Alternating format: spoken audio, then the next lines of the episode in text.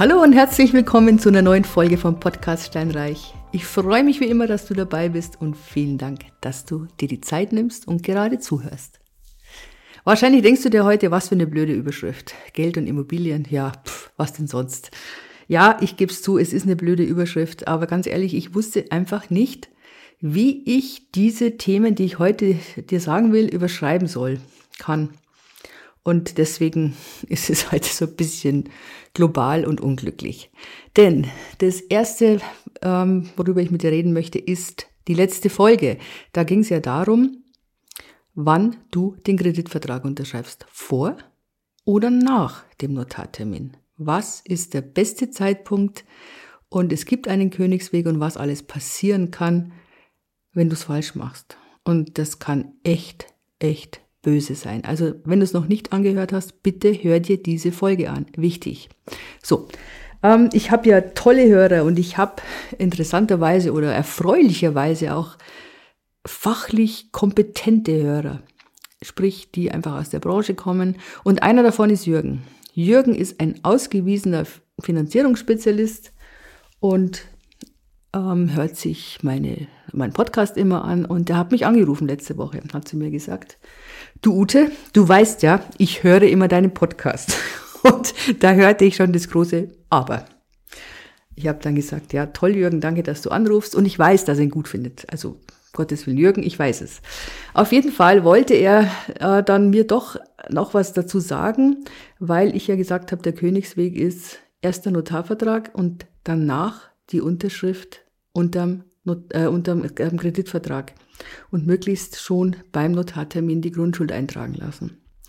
Und jetzt hat er mir eben erzählt, dass das nicht immer möglich ist. Also das ist neu für mich, muss ich ehrlich sagen. Und ich bin unglaublich dankbar für diesen Hinweis, weil ich kenne das schon so, dass das so geht. Aber er hat mir gesagt, glaubhaft versichert, dass es jetzt nicht nur irgendwelche Online-Banken sind, sondern tatsächlich, dass es zum Beispiel ähm, auch die Deutsche Bank ist oder zumindest ist es bis vor einiger Zeit so war, dass die da Zicken gemacht haben.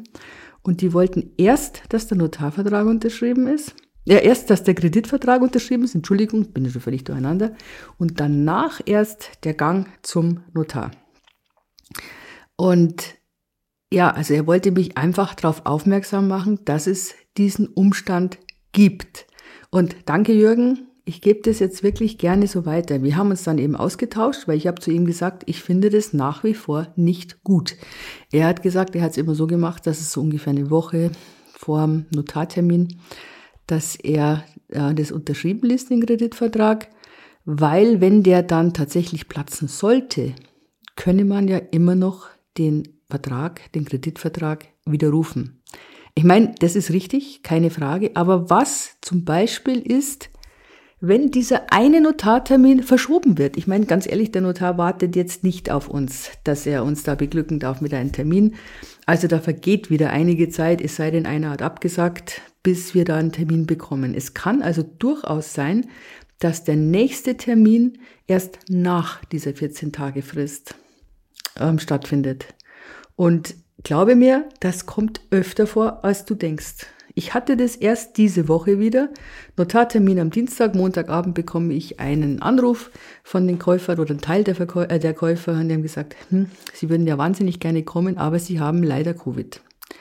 Sie haben einen Corona-Test, der positiv ist und ja, natürlich können Sie da nicht hingehen. Der Notar, der fällt in Ohnmacht. Ich meine, gerade bei diesem Notariat, bei dem wir waren, die hatten, ich glaube, Anfang letzten Jahres den Fall, dass mehr oder weniger das Notariat zumachen musste, weil alle an Covid erkrankt waren. Also sowas kann passieren, dass dieser Termin verschoben wird. Und dann kann es immer noch passieren, dass dieser verschobene Termin platzt. Deshalb halte ich es nach wie vor für keine gute Idee. Also wie gesagt, wir haben uns ausgetauscht, wir haben darüber gesprochen, Jürgen und ich, und wir haben dann gesagt, okay, sollte es der Fall sein, dass deine Bank das auch so sieht, dass deine Bank sagt, ich möchte, dass du vorher den Kreditvertrag unterschreibst, bevor du zum Notar gehst, dann ähm, haben wir gesagt, wäre es vielleicht am besten, dass wir das doch nachher machen. Das weiß ja die Bank jetzt nicht genau, wann du gehst. Du musst es ja nicht denen auf die Nase binden, aber eben ohne Grundschuldeintragung. Ich weiß, das hat den Nachteil, du brauchst einen zweiten Termin für die Grundschuldeintragung und es ist ein bisschen teurer. Also es ist jetzt nicht viel teurer, aber es ist ein bisschen teurer, wie wenn man es gleich im Anschluss machen würde. Aber letztendlich waren wir uns dann einig, dass das doch dann in diesem Fall, wenn die Bank sich sperrt, die Grundschuldeintragung vor der Unterschrift auf den Kreditvertrag zu machen, dass es dann besser ist, man holt diesen ähm, Eintrag in die Grundschuldeintragung, dass man die nachholt. Also das ist jetzt zum Beispiel sowas. Wenn es mehrere Käufer wären oder Verkäufer, man kann natürlich jetzt, weil jetzt gerade wegen Covid, wegen dem Termin da, ähm, was ich dir gerade erzählt habe, was mir gerade eingefallen ist, man kann das schon so machen, dass man äh, eine vollmachtlose Vertretung macht. Ja. Also dann unterschreibt entweder der Makler oder wenn es mehrere Verkäufer äh, Käufer sind, dann unterschreibt der andere Käufer mit und es wird danach genehmigt. Aber ja, nochmal, es, ich, erst wenn alle Unterschriften unter dem Vertrag sind, dann ist es gut. Und deswegen machen wir es so. Also vielen Dank nochmal, Jürgen. Du weißt, ich liebe es, wenn du anrufst und freue mich immer über deine Expertise, weil die immer klug ist und mir immer was bringt. Und euch jetzt in dem Fall auch. So, das war das Erste und was ich euch erzählen wollte. Und das Zweite ist, ich wollte vom Kongress berichten. Na genau, also ich weiß es nicht, ob du den dir angeschaut hast, die einzelnen ähm, Speaker dir angehört hast. Ich, ich gebe zu, ich habe auch nicht alle angehört. Ich habe einfach die Zeit, hatte ich nicht. Aber so ausgewählte, da war ich echt begeistert. Zum Beispiel habe ich ja vorher gesagt von, von dem Professor Jack Nascher, der dieser Verhandlungsspezialist ist. Und wenn ich auch echt richtig gut fand, das war dieser Zukunftsforscher. Es war halt einfach ein spannendes Thema. Krypto natürlich auch, wobei ich das sagst du ganz ehrlich nach wie vor. Also Krypto, das ist für mich ein Buch mit sieben Siegeln. Und ich muss mich jetzt da mal so richtig reinfuchsen habe ich jetzt beschlossen, dass ich das machen werde. Muss mir irgendwie die Zeit nehmen und damit ich da so, so ein bisschen mehr weiß. Genau. Ja, ansonsten kamen ähm, tolle Rückmeldungen, habe mich wahnsinnig gefreut. Es kamen ähm, auch ähm, Anfragen für Coachings. Es kamen, ich habe angeboten, dass wir erstmal so ein Erstgespräch machen. Und das war wieder, wieder die ganze Bandbreite, also wirklich tolle Leute und einfach großartig, wie, wie weit das jetzt doch schon, oder vielleicht ist es eine selektive Meinung, weil man natürlich einen ganz kleinen Ausschnitt hat. Ich wollte gerade sagen, wie weit es schon ist, wie viele Leute sich schon mit dem Vermögensaufbau beschäftigen. Klar, das sind natürlich die Leute, die jetzt da in dem Kongress waren oder da mitgemacht haben bei dem Kongress. Kann man vielleicht auch doch nicht so sagen. Ja, aber jedenfalls waren ganz spannende Themen mit dabei. Und ähm, ich habe ja gesagt, okay, vor dem Coaching äh, Schmarrn vor dem Investmentkongress. Wir machen jetzt nicht nur das große Coaching, das über ein halbes Jahr geht, sondern ich biete an und das möchte ich auch dir sehr gerne anbieten, dass wir da so eine Art ja, Medium-Coaching machen. Das besteht aus fünf Zoom-Stunden. Es geht dann entweder über sechs Wochen und es wird so eine Art Crashkurs gemacht oder aber es sind tatsächlich fünf Stunden und die sind innerhalb eines halben Jahres zu nehmen. Also sprich, du bist dir unsicher, du schreibst dir vorher die Fragen auf, du schickst mir die Fragen und danach machen wir dieses Zoom-Meeting. Das ist praktisch eine ganz individuelle Begleitung zu dem Zeitpunkt, zu dem du diese Begleitung brauchst. Und klar, man fängt natürlich vorne an, das ist ja logisch, je nachdem, wo du stehst und endet idealerweise mit dem Notarvertrag beziehungsweise vielleicht sogar mit dem Mietvertrag. Also das bieten wir jetzt an oder biete ich jetzt an und freue mich drüber. Also wenn du das auch gerne machen möchtest, sehr gerne. Das hat einen reduzierten Preis von 840 Euro plus Mehrwertsteuer. Also insgesamt sind es 999,60 Euro für diese fünf Stunden, die eben individuell zu nehmen sind oder für so ein kleines, straffes ähm, ja, Coaching. Genau. Das war's, was ich dir jetzt so erzählen wollte. Entschuldigung. Und ach, doch, was, mir fehlt doch noch was ein. Und das ist mir eigentlich auch ganz wichtig. Und was wieder so wirklich rausgekommen ist, wenn du rechnest, dann rechnest du ohne die Steuerersparnis. Punkt. Ohne Diskussion. Die Steuerersparnis wird nicht eingerechnet. Nochmal, die hat mit der Rendite nichts zu tun. Das ist deine persönliche, aktuelle Situation. Und du weißt, ein Immobilieninvest ist langfristig. Du, wer weiß, was du in 15 Jahren machst. Ja? Vielleicht hast du schon einen Job gewechselt.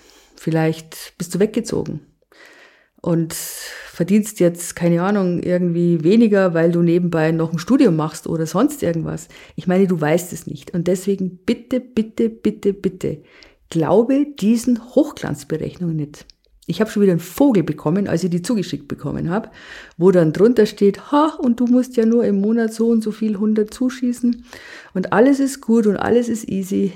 Nein, Du rechnest Vorsteuer und alles, was dir die Steuer bringt, das, damit machst du Sondertilgung oder du legst es auf dieses Konto, auf dieses extra Hauskonto, wie ich dir schon mal gesagt habe, egal ob Haus oder Wohnung, spielt keine Rolle. Da legst du es drauf, damit du ein gewisses Polster hast, falls eine Sonderumlage kommt, falls irgendwie eine Reparatur kommt, irgendwas Unvorhergesehenes. Also nochmal, Steuer nicht in die Rendite mit einberechnen. Ich hoffe, das ist angekommen. Das ist echt wichtig, wirklich wichtig. Ja, du kannst dann verheiratet sein und dann zahlst weniger Steuern oder du bist geschieden, wie auch immer. Auf jeden Fall wird die Steuer nicht mit einberechnet. So, ich hoffe, das habe ich jetzt 25 Mal gesagt, wie eine Art Gehirnwäsche. Ja, ähm, ich hoffe, das sitzt jetzt und glaube keiner Hochglanzbroschüre. Nochmal, ich habe in meinem Leben so viele Hochglanzbroschüren gesehen. Also nicht nur von Häusern, von Arzneimittelstudien und was weiß ich. Und die waren super, toll. Kommt drauf an, welchen Ausschnitt du von der Tabelle siehst. Das kannst du groß oder klein darstellen. Diesen Wert, den du ähm, bewerben willst, je nachdem, was du brauchst. Es sind schon so viele drauf reingefallen.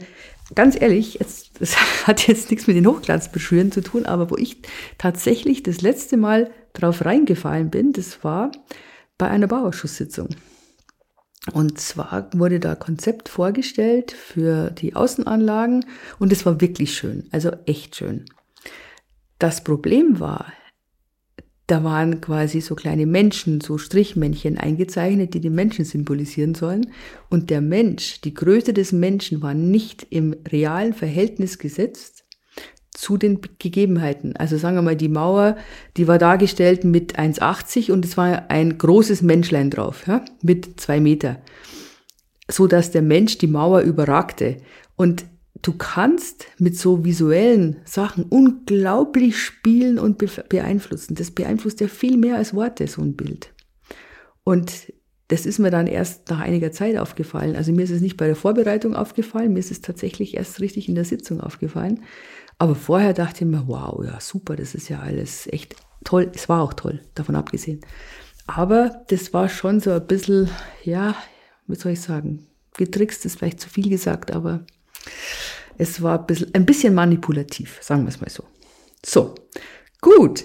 In diesem Sinne, das nächste Mal unterhalten wir uns über was? Über die allgemeine Situation, würde ich mal sagen, weil die ist ja im Moment, ändert die sich ständig und ja, unterhalten wir uns drüber. In diesem Sinne, ich freue mich drauf wenn du wieder dabei bist. Ich freue mich, wenn du mich anrufst, wenn du mir schreibst. Ich freue mich, wenn du ein Coaching buchst. Ich freue mich, wenn du anderen sagst, wie du den Podcast findest. Wenn er gut, wenn du ihn gut findest, natürlich. Und ich freue mich, wenn du beim nächsten Mal wieder dabei bist. In diesem Sinne eine wunderschöne Woche. Mach's gut. Deine Ute.